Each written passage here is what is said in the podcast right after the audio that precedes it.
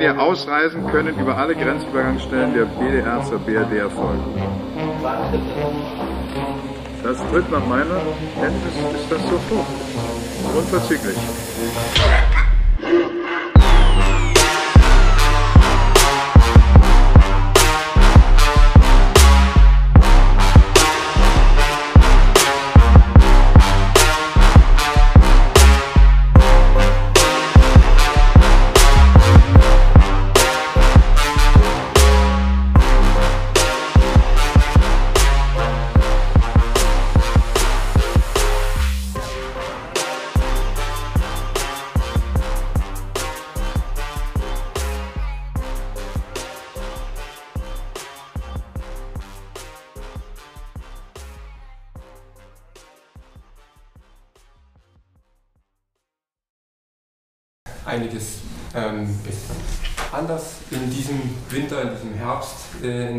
Wir sitzen warm zum Auftakt unserer dritten Staffel des Podcasts nach meiner Kenntnis sofort. Äh, Glück auf, liebe Hörerschaft. Und wir begeben uns auf die Reise. Ähm, wir suchen das Volk. Unsere Staffel steht unter dem Banner Wer ist das Volk? Und wir haben das große Glück, heute zum Auftakt gleich prominent eingeladen worden zu sein. so, so hast du das schön formuliert. Von Ihnen, Herr Dr. Schäuble. Und ähm, wir sind der Einladung und dem Termin sehr gerne nachgekommen und wollen heute natürlich auch ein bisschen darüber reden, wer ist das Volk jetzt, wie hat sich das Volk vielleicht auch seit der Wende entwickelt und ja, vielleicht ein paar einleitende Worte von dir, lieber Julian, ansonsten Ja, Glück auf. ganz einfach, vielleicht die allererste Frage, Herr Dr. Schäuble, die uns interessiert. Ähm, wer ist das Volk? Jetzt könnte man natürlich das Grundgesetz ähm, heranzitieren, könnte das Staatsvolk, äh, könnte aber auch die Menschen, die hier zu Gast sind, ähm, äh, beschreiben. Aber äh, wer, wie, wer ist für Sie das Volk und wie hat sich aktuell das Volk in den letzten 30 Jahren äh, in, ihrem, in Ihrer Erfahrung in den verschiedenen Ämtern, die Sie ja gemacht haben, entwickelt? Und vielleicht ein bisschen den Fokus und den Schlaglicht auf Ostdeutschland zu setzen. Naja gut, wer ist das Volk? Das sind die Menschen, die hier leben, nicht in erster Linie. Natürlich kann man es unterschied- abgrenzen. Sie haben ja gesagt Staatsvolk. Also, oder die Staatsbürger, die die Staatsbürgerschaft haben. Aber wir haben ja alle Menschen, die hier leben, sind ja Träger von unveräußerlichen Menschenrechten. Und insofern leben wir ja alle zusammen, ob wir Staatsbürgerschaft haben oder nicht. Aber man muss eben in der Demokratie sowieso, wenn sie funktionieren soll, auch wissen, wie die Menschen ticken. Also was die Bevölkerung Ja. so denkt und wie sie so empfindet. Natürlich ist sie völlig unterschiedlich, das ist auch klar. Das gehört ja auch, ist ja Ausdruck von Freiheit. Und dann gibt es natürlich spezifische Prägungen, die auch regional unterschiedlich sind. Und damit kommen wir auf das Thema Ostdeutschland, also die neuen Bundesländer. Der Teil Deutschlands, der bis 1990 DDR gewesen ist und die natürlich ein, eine andere Prägung ein Stück weit haben als die Menschen, die in der alten Bundesrepublik bis 1989, 90 bis zum Fall der Mauer oder zur Wiedervereinigung gelebt haben. Das haben wir ja dann auch in den Debatten vor allen Dingen aus Anlass des 30. Jahrestags der Wiedervereinigung erlebt, wo es plötzlich hieß, das sei alles überstürzt gewesen und man hätte das viel zu schnell gemacht.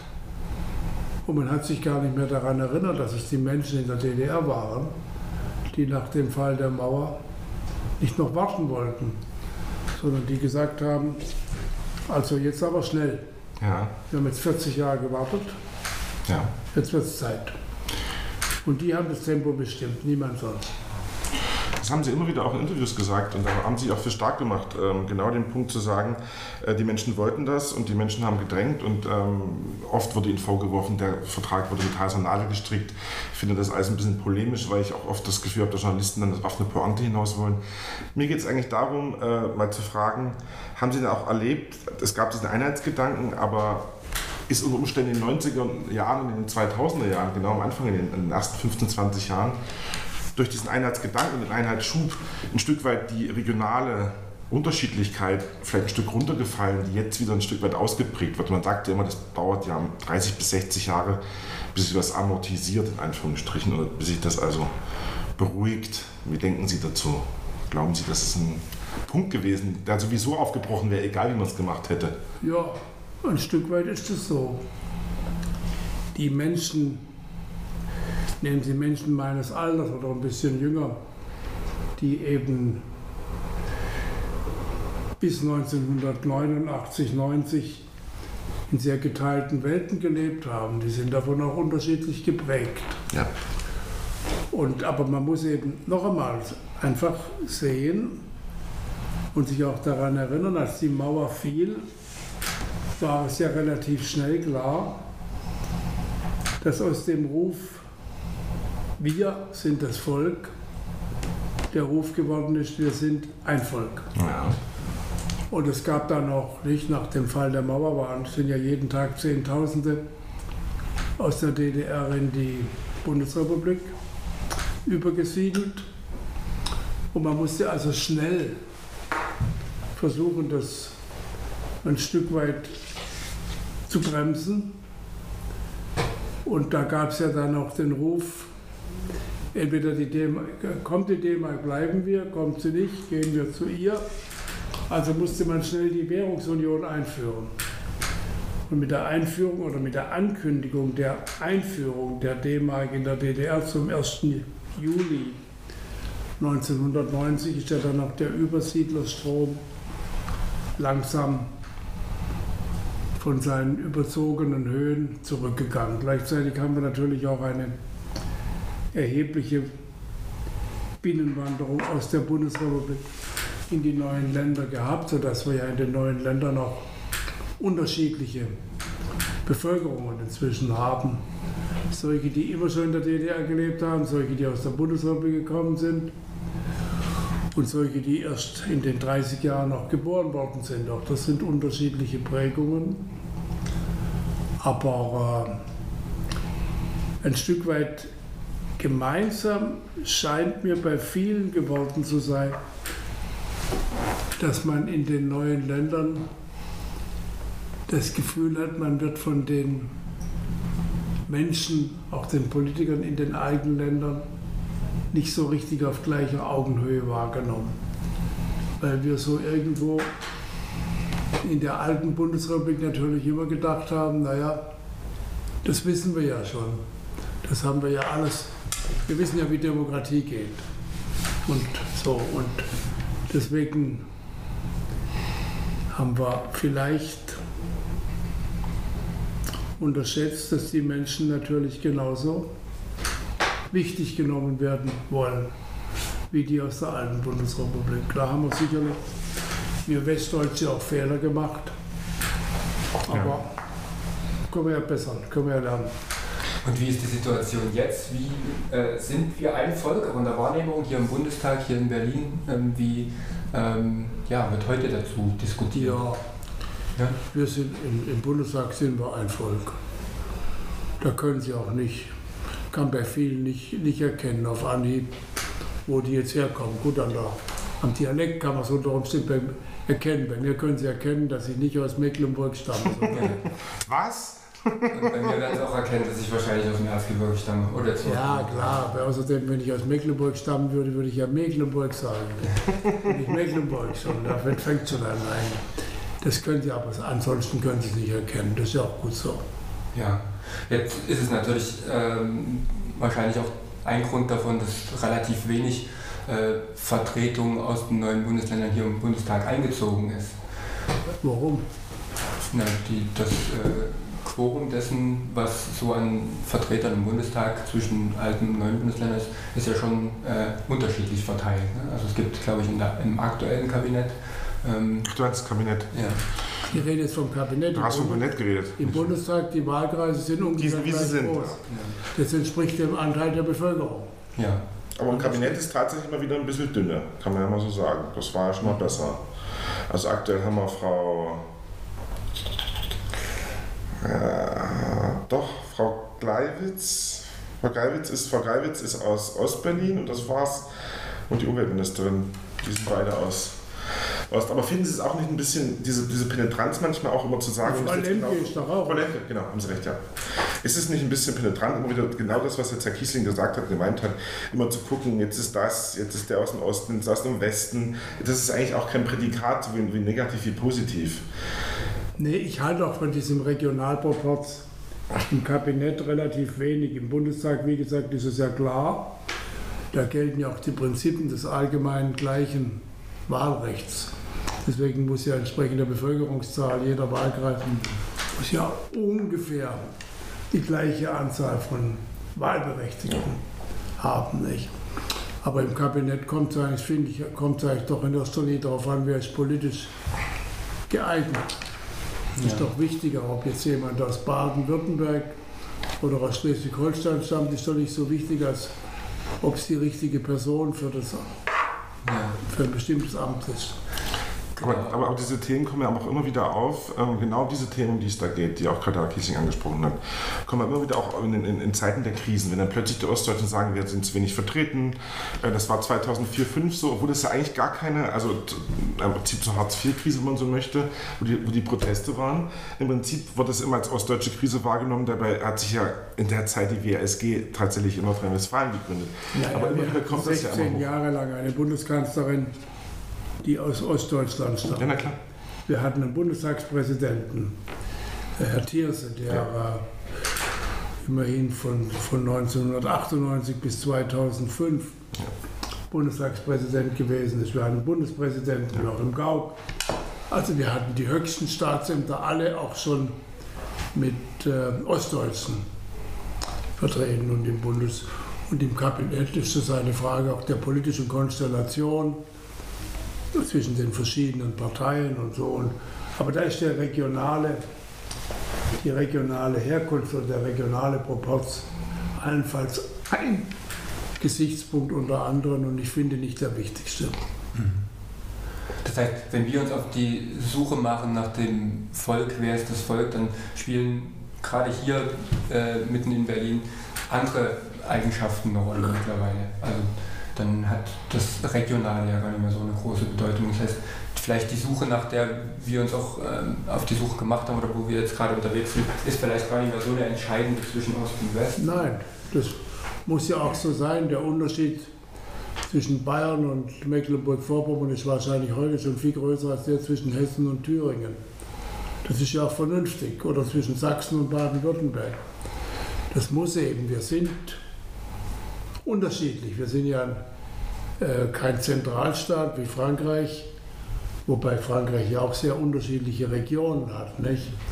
zum Teil sogar unterschiedliche Sprachen. Nicht? In der Bretagne reden sie ja noch zum Teil ein bisschen Gälisch und im Elsass reden sie so eine, eine Abwandlung aus dem, aus dem Deutschen, also Elsässisch. Äh, jedenfalls äh, ist es die ursprüngliche Sprache dort gewesen. Das haben wir in Deutschland nicht, da haben wir nur die Dialekte. Und, äh, aber nein, das ist ein Gesichtspunkt, die regionale Verschiedenheit, aber nicht der wichtigste. Wir kommen ja witzigerweise. Bei der Fußballweltmeisterschaft sind wir auch alle Deutsche. Nicht? Ja, zumindest wird das so gesehen, das hoffe ich zumindest. Wir kommen ja witzigerweise diametral, wenn man so möchte. Ihr Buch heißt ja Grenzerfahrung. Sie kommen ja ähm, oder ihr Wahlkreis endet ja an der französischen Grenze. Mhm. Ich wiederum, wenn ich im Büro äh, an der Uni sitze oder dort langlaufe, gucke auf die polnische Grenze, witzigerweise, schaue so direkt nach drüben, nach Polen. Habe ja selbst eine ostdeutsche, äh, eine osteuropäische Biografie, bin also auch halb Bulgare. Äh, diese Grenzerfahrung, äh, ist es etwas, woraus wir auch für Europa lernen können? Ähm, so, sowohl, also es ist etwas, was zusammenschweißen kann. Und es ist vielleicht viel wichtiger, europäisch zu denken, als immer wieder diese Kleinstaaterei. Nicht die, der Föderalismus, der durchaus ja in der Krise auch Vorteile gebracht klar. hat, sondern diese Kleinstaaterei und die Idee immer zu glauben, jemand ist schlechter oder besser als der andere hier. Nein, die Grenzregionen sind ja für das Zusammenwachsen ganz wichtig. Es ist ja, wir sehen es jetzt ja an diesem schre- schrecklichen, brutalen Krieg, mit dem Putin die Ukraine überzieht. Wenn über Grenzen wieder gestritten wird und womöglich mit Gewalt, mit Krieg gestritten wird, ist das eine Katastrophe. Wir haben es wir haben an, an unseren Grenzen eigentlich besser gemacht. Wir haben es an den Grenzen im Westen schon lange, an der deutsch-französischen Grenze besonders. Das war ja mal der, einer der Ausgangspunkte für die, für die Weltkriege. Und dann hat man nach dem Zweiten Weltkrieg gesagt, jetzt ist aber Schluss mit diesem Blödsinn und wir sind heute wirklich in der Grenzregion äh, zwischen Baden und dem Elsass eng miteinander verflochten. Es ist auch völlig wurscht, ob jemand diesseits oder rechtsseits oder, oder jenseits der Grenze in Frankreich oder in Deutschland lebt. Die, viele leben auf der einen Seite, arbeiten auf der anderen Seite, ist völlig wurscht. Und das war ja auch das Modell, mit dem ich war ja von 2005 bis 2009 Innenminister gewesen. Und damals haben wir die, das Schengen-System auch auf Polen und Tschechien ausgedehnt, das heißt die Grenzkontrollen abgeschafft. Und da musste man den Menschen in den Grenzregionen zunächst auch ein bisschen dafür werben, dass man Grenzregionen als was Verbindendes und nicht als was Trennendes ansieht. Das ist aber inzwischen auch Es läuft nicht ziemlich schlecht. gut gekommen. Also in Polen ist das äh, Netz auch besser, das, also Ja, ja, Mobilfunknetz ist besser in Polen, aber es läuft gut. Wir haben es ja auch, wir haben es in, Als bei uns in. Frankfurt an der Oder, wir haben es in Görlitz. Ja. Görlitz ist ja das Dreiländereck und da ist, wenn man die, ich hatte anfangs ziemlich viel Sorge, dass das mit der Abschaffung der Grenzkontrollen auch auf viel Widerstand in der Bevölkerung stößt. Aber es ist gut gelungen. Ja. Es gibt immer noch ein paar Probleme, aber lange nicht mehr wie früher. Und insofern sind Grenzregionen ein wichtiger Bereich, wo wir eben begreifen können, dass Grenzen heute nicht mehr wichtig sind. Das Wichtigste ist, dass wir Grenzen überwinden und nicht mehr um Grenzen streiten. Also von den Grenzregionen zu den Grenzerfahrungen und dann diese damit überwinden. Ähm, wir haben oft festgestellt, bei uns in der Region in Ostsachsen, wie gesagt, ist ja die AfD sehr stark. Ähm, ich bin ein Fan, der das gern thematisiert, aber der Sache nicht zu viel Raum gibt, weil ich immer finde, sie haben einen gewissen Prozentsatz erreicht und man sollte auch nicht das ganze Thema immer damit überziehen, aber trotzdem müssen wir vielleicht kurz drüber sprechen. Äh, uns fällt auf, auch äh, in dem, was wir hier die ganze Zeit, oder seit über einem Jahr jetzt tun, dass viele Menschen ähm, wütend sind. Ich sage immer, ich weiß nicht, ob sie Angst und Wut vielleicht auch verwechseln, ähm, dass sie wütend sind, dass sie auch zum Teil ängstlich sind und aber oft Sachen, äh, vor Sachen Angst haben oder, vor, oder auf Sachen wütend sind, wo sie eigentlich gar nicht genau wissen, wer dafür der politische Entscheidungsträger ist. Also zum Beispiel hatten wir die Situation, weil Sie sie gerade angesprochen haben, zur Oberbürgermeisterwahl in Görlitz, dass die Leute gesagt haben, einige wenige tatsächlich, es waren weniger als 20 Prozent, die gesagt haben, sie haben Angst vor den Polen und den Tschechen und haben dann den Bürgermeister gebeten, da was zu tun. Daraufhin habe ich den Leuten erklärt, der Bürgermeister kann nichts tun, er kann das Ordnungsamt vor die Grenze stellen, aber dafür ist die Bundespolizei zuständig. Und trotzdem haben sie immer gedacht, der Bürgermeister hat das versprochen, damals ein AfD-Kandidat und ein ziemlicher Schlingel, muss ich sagen, weil er ist selbst Hauptkommissar und hat behauptet, er könnte das. Zumindest in einigen Reden, obwohl er genau wusste, das geht nicht. Haben wir ein Problem, äh, dass wir die Leute noch nicht politisch genug haben, dass sie wissen, wie die Bundesrepublik funktioniert? Und ist es auch ein Problem? Ja, aber das ist nicht das größte Problem.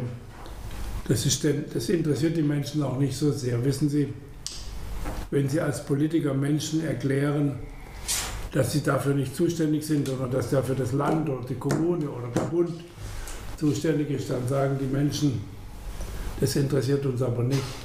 Ich möchte das gelöst haben, ja, das Problem. Lösen Sie das Problem, ja, und reden Sie nicht, das sind ja Ausreden.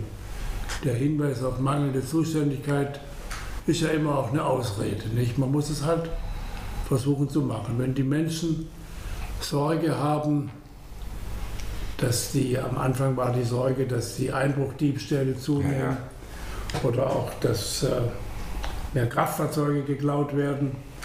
Das ist auch ein bisschen so. Man kann ja dann die Kraftfahrzeuge schnell über die Grenze wegschaffen. Das ist ja an der deutsch-französischen Grenze auch gelegentlich so. Da braucht man eben bessere Zusammenarbeit der Polizeien. Da sind wir gut vorangekommen. Absolut. Ja. Und äh, das ist der richtige Weg. Das heißt, man muss natürlich, wenn man Grenzen abschafft oder öffnet, muss man die Verantwortung eben dann so machen, dass man äh, das Problem nicht mehr an der Grenze löst, aber trotzdem löst. Denn die Menschen wollen in Sicherheit leben. Das ist ja auch ein Bedürfnis, was äh, völlig legitim ist. Das erwarten die Menschen von der Politik oder vom Staat, wobei den meisten Menschen wurscht ist, ob der Staat die Kommune oder das Land oder der Bund oder Europa ist. Sie wollen nur einfach, dass es geregelt wird. Sie wollen in Freiheit leben und sie wollen Sicherheit. Sie können auch den Unterschied zwischen Freiheit und Sicherheit nicht so richtig akzeptieren. Ich habe manchmal das Gefühl, wir übertreiben den Datenschutz. Ja. Ja, manchmal schützen wir uns ein Stück weit mit, mit dem Datenschutz so, dass wir nicht mehr die Sicherheit gewährleisten können. Ich muss auch Daten austauschen. Wenn ich äh, Verbrecher über Grenzen hinweg verfolgen will, muss ich Daten austauschen. Zum Beispiel. Und deswegen muss ich auch da die richtige Balance finden. Das ist das, was die Menschen zu Recht von der Politik erwarten. Und wenn sie das Gefühl haben, die Politik leistet es nicht genügend, dann sind sie deswegen ja keine Nazis, wenn sie sagen, das gefällt uns nicht, wir wollen es besser haben. Aber worauf die Frage natürlich Stück abzielt, ist, ähm, wir haben jetzt auch in anderen Diskussionen immer wieder auch äh, die Herausforderung Demokratiedefizit in neuen Bundesländern diskutiert. Das war ein, Triggerwort für, für viele, die gesagt haben, wir, wir haben halt einfach in neuen Ländern eine andere Demokratievorstellung und vielleicht auch ein anderes Verhältnis zu Staat und Staatlichkeit. Und auch zur Freiheit und Sicherheit. Sicher, natürlich, aufgrund der anderen Sozialisation. Und ähm, was meinen Sie, wie dort der Status ist? Sind wir inzwischen auch in der demokratischen, in der politischen Bildung an dem Stand, ähm, wo die Wiedervereinigung eigentlich sein sollte? Im Wesentlichen schon. Im Übrigen glaube ich gar nicht, dass die Menschen in, in Sachsen oder in Ostsachsen ein anderes Verständnis von Freiheit und Sicherheit haben als die Menschen in Baden-Württemberg. Die Menschen in Baden-Württemberg wollen auch, dass sie ihre Freiheit haben, aber sie wollen es nicht mit einem nicht akzeptablen Verlust an Sicherheit bezahlen, sondern sie erwarten, dass der Staat im Rahmen des Möglichen, sie wissen, dass es hundertprozentige Sicherheit nicht geben kann, niemals, wo hundertprozentige Sicherheit ist, da kann man ja sehen, wie das in Moskau ist, da landen sie eben in Sibirien oder in China, die Uiguren oder in Hongkong. Das ist alles nicht das, was die Menschen wollen. Sie wollen, dass der Staat, die Politik, wer immer das ist, ein vernünftiges Maß oder eine vernünftige Gleichgewicht zwischen Freiheit und Sicherheit herstellen. Das ist die Aufgabe der Politik. Ja, ähm, man kriegt ja Aber das ist nicht unterschiedlich zwischen Ost und West. Aber drückt sich vielleicht anders aus. Im Sinne davon, dass man sagen kann, äh, es wird jetzt oft behauptet, die Menschen in Ostdeutschland aufgrund der Krise gehen jetzt wieder auf die Straße. Es werden meiner Ansicht nach unglückliche Vergleiche zu 1989 gezogen. Ähm, aber ist es so, dass vielleicht sich einfach das Verständnis aufgrund der Sozialisation anders ausdrückt? Kann das denn sein? Weil sie gesagt hat, ich würde Ihnen da völlig recht geben. Natürlich haben die wahrscheinlich das gleiche. Naja gut, und an Nützkind gibt es natürlich immer welche, die das auch ein Stück weit ausnutzen, die Erfahrungen von damals. Das war ja auch eine tolle Erfahrung in dem, in dem äh, Herbst 89 mit der, mit der Bürgerbewegung. Und dass daran manche anknüpfen wollen, ist ja auch in Ordnung. Aber dann ich will ein anderes Beispiel sagen. Die Menschen in, in, den, in, in den neuen Bundesländern, Ostdeutschland ist es ja eigentlich gar nicht im engeren Sinne. Ja, haben Sie recht. Äh, wenn die Menschen waren ja nicht so gewohnt, mit Menschen aus anderen Ländern zusammenzuleben, wie das in Westdeutschland eben seit Jahrzehnten zunehmend der Fall gewesen ist. Der Anteil türkischstämmiger Bevölkerung ist in der Bundesrepublik Deutschland, in der alten, seit den späten 50er, den frühen 60er Jahren kontinuierlich gestiegen. Auch sonst war das sehr viel stärker. Wenn man nicht gewohnt ist, mit Menschen aus anderen Teilen der Welt zusammenzuleben, dann hat man eher eine gewisse Hemmschwelle, wenn solche Menschen zumal in kurzer Zeit in größerer Zahl kommen. Deswegen, das ist überall so, ist in Osteuropa ja auch so, in Polen oder in, in Tschechien oder so, wobei Sie ja sehen, dies, diese Länder sind ja in der Aufnahme von Flüchtlingen aus der Ukraine eher vorbildlich. Also auch da muss man sich vor einfachen Urteilen hüten, aber klar ist, Angst vor Fremden wächst vor allen Dingen dort, wo man keine Fremden kennt, wo man das nicht gelernt hat. Und dafür muss man dann auch ein bisschen, ja, da muss man auch ein bisschen Rücksicht nehmen. Deswegen habe ich mich damals auch in der Wiedervereinigung, also 1990, da war ich auch Innenminister, habe ich gesagt, ja, wir werden auch Asylbewerber in die neuen Länder äh, zuteilen müssen. Die muss man ja, Asylbewerber muss man in Deutschland irgendwo zwischen den Ländern verteilen. Da gibt es einen Schlüssel. Aber ich habe gesagt, wir müssen am Anfang nicht gleich so viele. Ein paar müssen schon sein, damit sie es auch lernen können, damit sie sich allmählich daran gewöhnen, aber nicht zu viele auf einmal. Und äh, ja, dann ist manches schief gegangen, dann haben wir An Anschläge, Lichtenhagen und so gehabt, aber die gab es übrigens nicht nur in in Ostdeutschland. Der erste Anschlag war, glaube ich, in Nordrhein-Westfalen. Mölln. Mölln, oder? Bitte? In Mölln. Oder in Mölln, in Schleswig-Holstein. Ja, gut. Mölln oder Solingen, stimmt, Sie haben recht, in Solingen. Ja, ja, Solingen. so da, ja. Ja, ja, in Solingen war das, stimmt, ja.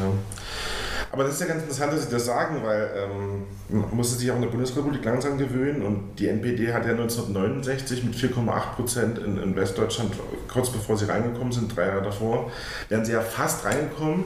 Dann ist, kam die Kombination und dann sind sie ja abgestürzt und haben ja nie wieder eine, eine wichtige Rolle in, in Westdeutschland gespielt. Und übrigens Ähnliches ist in Ostdeutschland passiert. Viele behaupten immer, dass ab 1990 und ab 1994 bei den Wahlen äh, die rechtsextremen Parteien reingekommen wären. Die Wahrheit ist aber, dass die meisten rechtsextremen Parteien in Sachsen, äh, in Thüringen übrigens niemals eine rechtsextreme Partei drin gewesen. Ein bisschen vorsichtig, weil aktuell ist die AfD unter Björn Höcke dort drin, aber äh, Mecklenburg-Vorpommern, Brandenburg, Sachsen-Anhalt, die haben alle später erst diese Erfahrung gemacht. Also wie Sie es gesagt haben, die Gewöhnung und dann gibt es Reibereien und irgendwann gibt es dann etwas, was sich dann wieder amortisiert, wie man so schön sagt. Aber nichtsdestotrotz ähm, ist es auch nicht ein Stück weit so, dass wir einfach mit den regionalen Besonderheiten Unterschieden wie in anderen Ländern, wo es die auch gibt, in Italien zum Beispiel, äh, mit Südtirol oder so einfach leben können ohne Probleme, anstatt es immer wieder anzuprangern.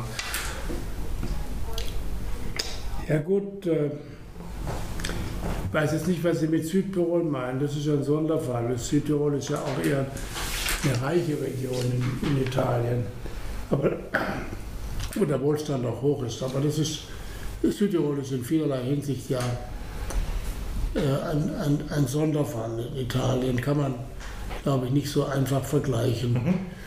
Aber Sie haben recht, äh, wir hatten die NPD schon mal Ende der 90er Jahre, das war wahrscheinlich eine Folge der Großen Koalition. Warum die da relativ stark geworden sind, dann haben sie aber bei der Bundestagswahl sind sie nicht reingekommen. Dann war erstmal wieder Ruhe. Und dann waren sie aber die Republikaner dann im baden-württembergischen Landtag ziemlich stark sogar. Auch da war es eine Folge von Entwicklungen im System der traditionellen Parteien. Wir hatten ja lange Zeit in der Bundesrepublik bis zum Einzug der Grünen, die kamen erstmals 83 in der Bundestagswahl 83 in den Bundestag äh, rein. Bis dahin hatten wir ja nur CDU, CSU, SPD und FDP. Damit waren Koalitionsbildungen immer einfach. Entweder oder. Ja, die FDP konnte ja entscheiden, mit wem sie koaliert hat, weil keine Partei eine absolute Mehrheit hatte.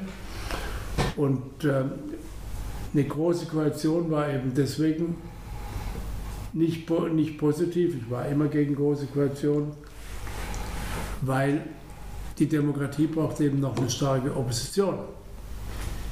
Weil wenn es keine starke Opposition gibt, dann ist immer die Gefahr groß, dass sich der Widerstand gegen die Politik außerhalb des Parteiensystems und des parlamentarischen Systems, dass dann die außerparlamentarische Opposition in irgendeiner Form manifestiert am linken Flügel. Da hatten wir mal gewalttätige äh, Exzesse in Zeiten der RAF-Bedrohung und am rechten Flügel mit ja, rechtsradikalen Parteien unterschiedlicher, Couleur. Hm. unterschiedlicher Ausprägung, aber im Kern sind sie alle eben extrem rechts. Ja. Aber jetzt haben wir ja vorhin auch schon über äh, Sicherheit und äh, Staat und unterschiedliche Sozialisation gesprochen. Darauf würde ich äh, gerne nochmal zurückkommen, weil für mich das schon eine Unterschiedlichkeit ist dahingehend, ähm, also vereinfacht gesagt, ähm, wir haben ja ähm, das Versprechen von Staatlichkeit ist ja, ich gebe ein Stück meiner Freiheit auf, um dadurch Sicherheit gewährleistet zu bekommen. Das ist so ein vereinfachtes Schema äh, dessen, wenn wir jetzt ähm, dann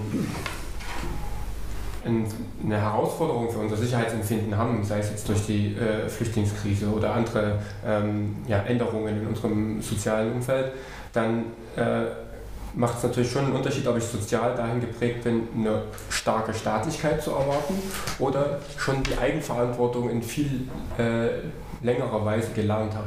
Ich glaube, das wirkt sich schon auch auf die unterschiedlichen Verständnisse von, von Demokratie und von Staatlichkeit in Ost und West aus. Ja, das, das wird auch ein Stück weit so sein, dass man Eigenverantwortlichkeit natürlich auch lernen oder auch verlernen kann. Aber wenn Sie sich an die Zeiten der DDR erinnern würden, Sie sind so jung. Richtig. Und zwar ein Kompliment, denke ich. Ja. naja, wie auch immer, jedenfalls sind Sie so jung. Das ist einfach eine Feststellung. Ja. Äh, damals war es ja so, da war ja das Engagement der Menschen nach Feierabend. Privat waren sie unglaublich kreativ. Ja. Da, weil da haben sie sich auch engagiert. Das heißt, sie wussten schon, was Eigenverantwortung ist. Äh, weil, weil eben, nur war es eben von, der, von dem totalitären System nicht gewünscht, war Unterschied. Im Übrigen ist ihr Bild, das teile ich gar nicht, dass man ein Stück weit Freiheit aufgibt um der Sicherheit willen im, im Staat. Das ist Quatsch. Freiheit und Sicherheit gibt das eine nicht ohne das andere. Freiheit ohne Sicherheit ist ja keine Freiheit.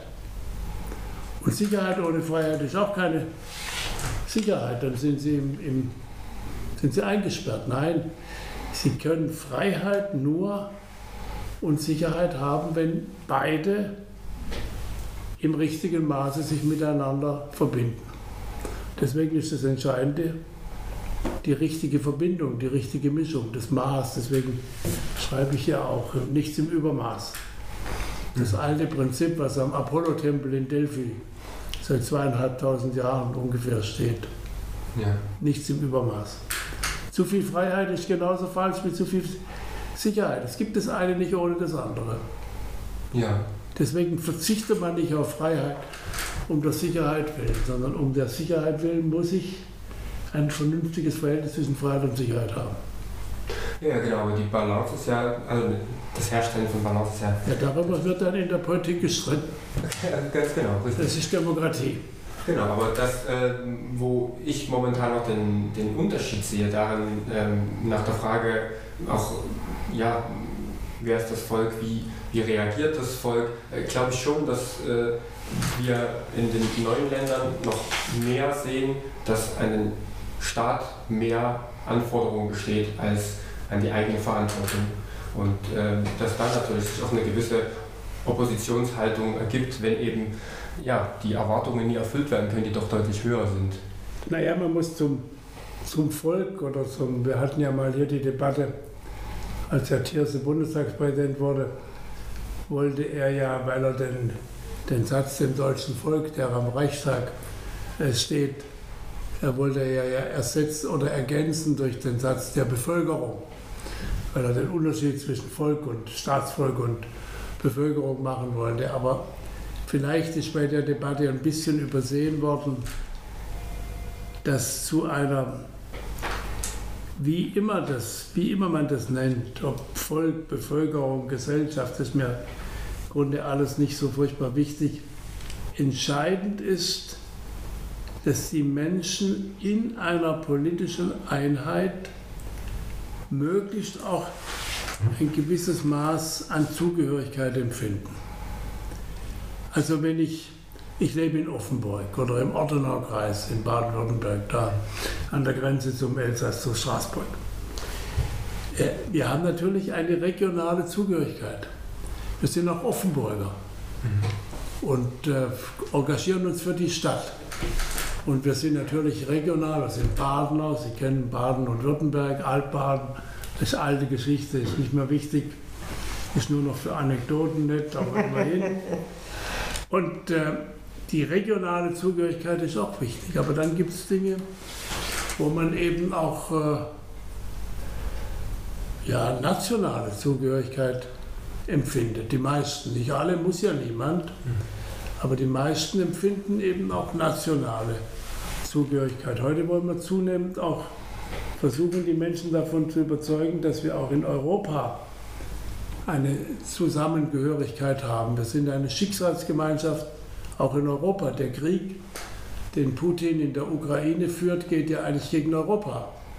Denn die Ukraine bedroht ja Russland nicht. Auf die Idee sind nicht immer seine Propagandisten bisher bekommen, sondern was ihn bedroht, ist die europäische Ordnung, die Freiheit, die Menschenrechte, der Rechtsstaat, die Demokratie. Wenn das funktioniert, dann übt es eine hohe Anziehungskraft, fürchtet Russland, fürchtet Putin auf Russland aus. So wie die DDR in Zeiten der deutschen Teilung ja offenbar die Ordnung der Bundesrepublik als Bedrohung empfunden hat. Deswegen hat man mal eine Mauer gebaut.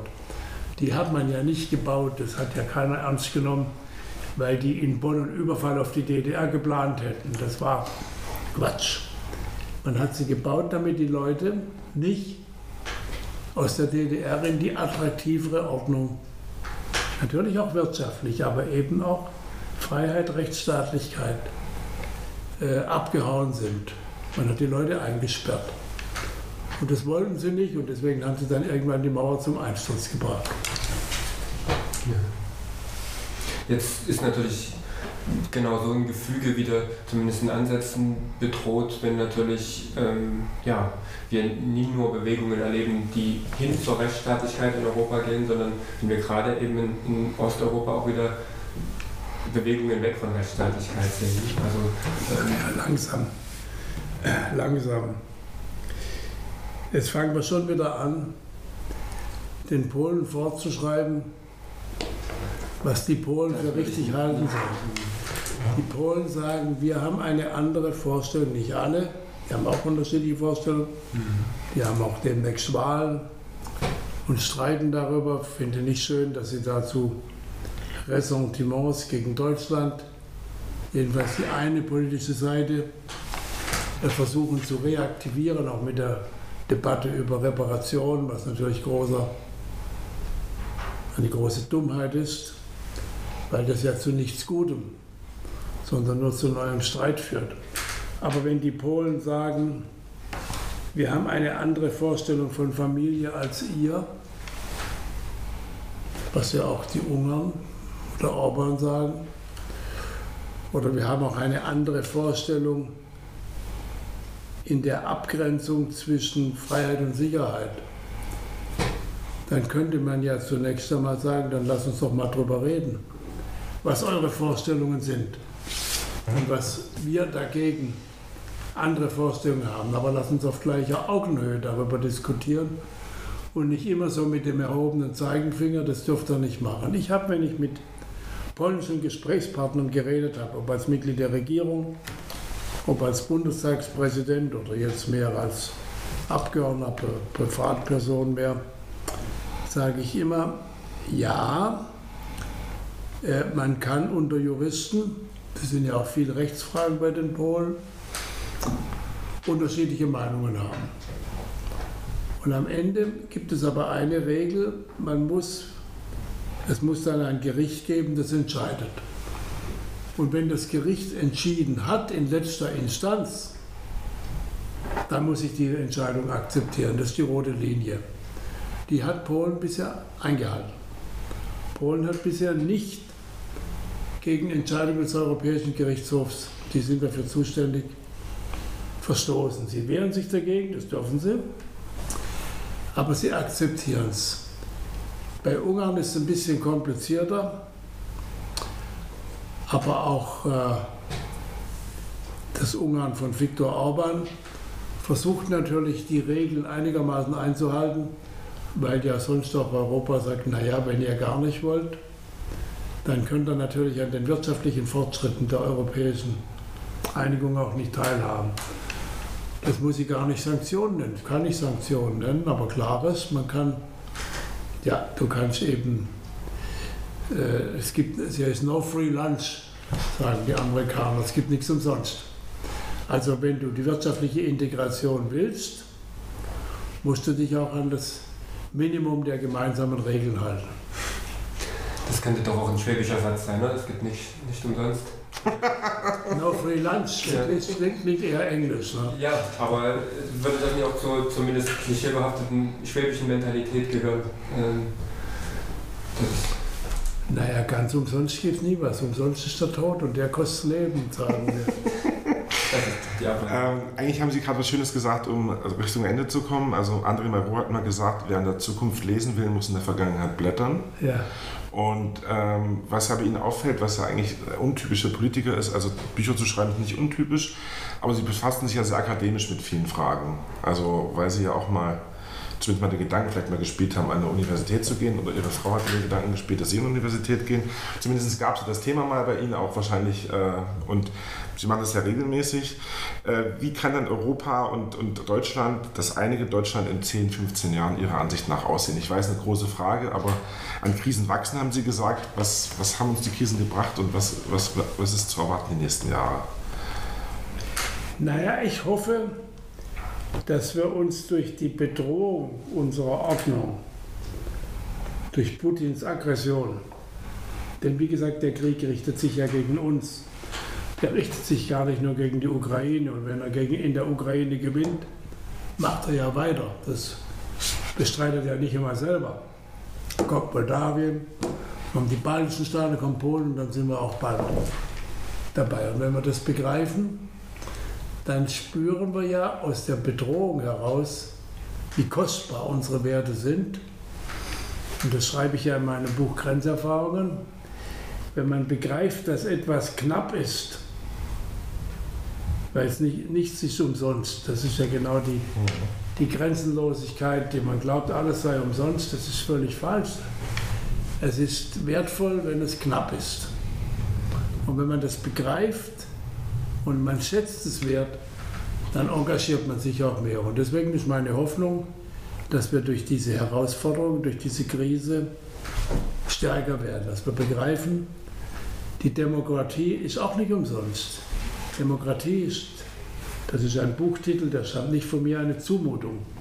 Man kann die Demokratie nicht betrachten und den demokratischen Staat sozusagen als einen Schnäppchenmarkt wo die Politik soll Angebote machen und wer, wer, das, wer am meisten bietet, den wählen wir. Nein, die Demokratie lebt davon, dass die Bürger sich für die Demokratie und in der Demokratie engagieren. Kommunale Selbstverwaltung lebt davon, dass die Menschen sich für ihre Kommune, engagieren. Und der freiheitliche Rechtsstaat und die Demokratie lebt davon, dass die Menschen in und für die Demokratie sich engagieren, dass sie wählen gehen, dass sie sich engagieren. Wie sie das machen, soll jeder selber entscheiden. Äh, Das muss nicht in einer Partei sein, das kann auch in vielen anderen Organisationen sein. Aber nur zu sagen, nö, nö, das sind, sollen die machen, das geht gar nicht. Demokratie lebt davon, und das ist die Voraussetzung, ohne das gibt es keine Demokratie auf die Dauer, dass sich Menschen in und für die Demokratie engagieren. Deswegen hat schon der, ein früherer Bundeskanzler Helmut Schmidt immer gesagt, wir reden immer nur von Grundrechten. Wir sollten auch stärker von Grundpflichten reden, weil ohne dass der Mensch gegenüber der Gemeinschaft auch Verpflichtungen eingeht, wird die Gemeinschaft keine freiheitliche sein. Punkt. Das besser hätte das Schlusswort nicht sein können. Das können wir nicht besser. Nein, nein. Wir wählen auch unsere Form der, des Engagements und der Beteiligung. Für heute möchten wir uns nochmal recht herzlich bedanken und auch an die Hörerschaft. Glück auf und bis zur nächsten Folge. Sehr gut. Danke. Und da wünsche ich Ihnen viel Erfolg.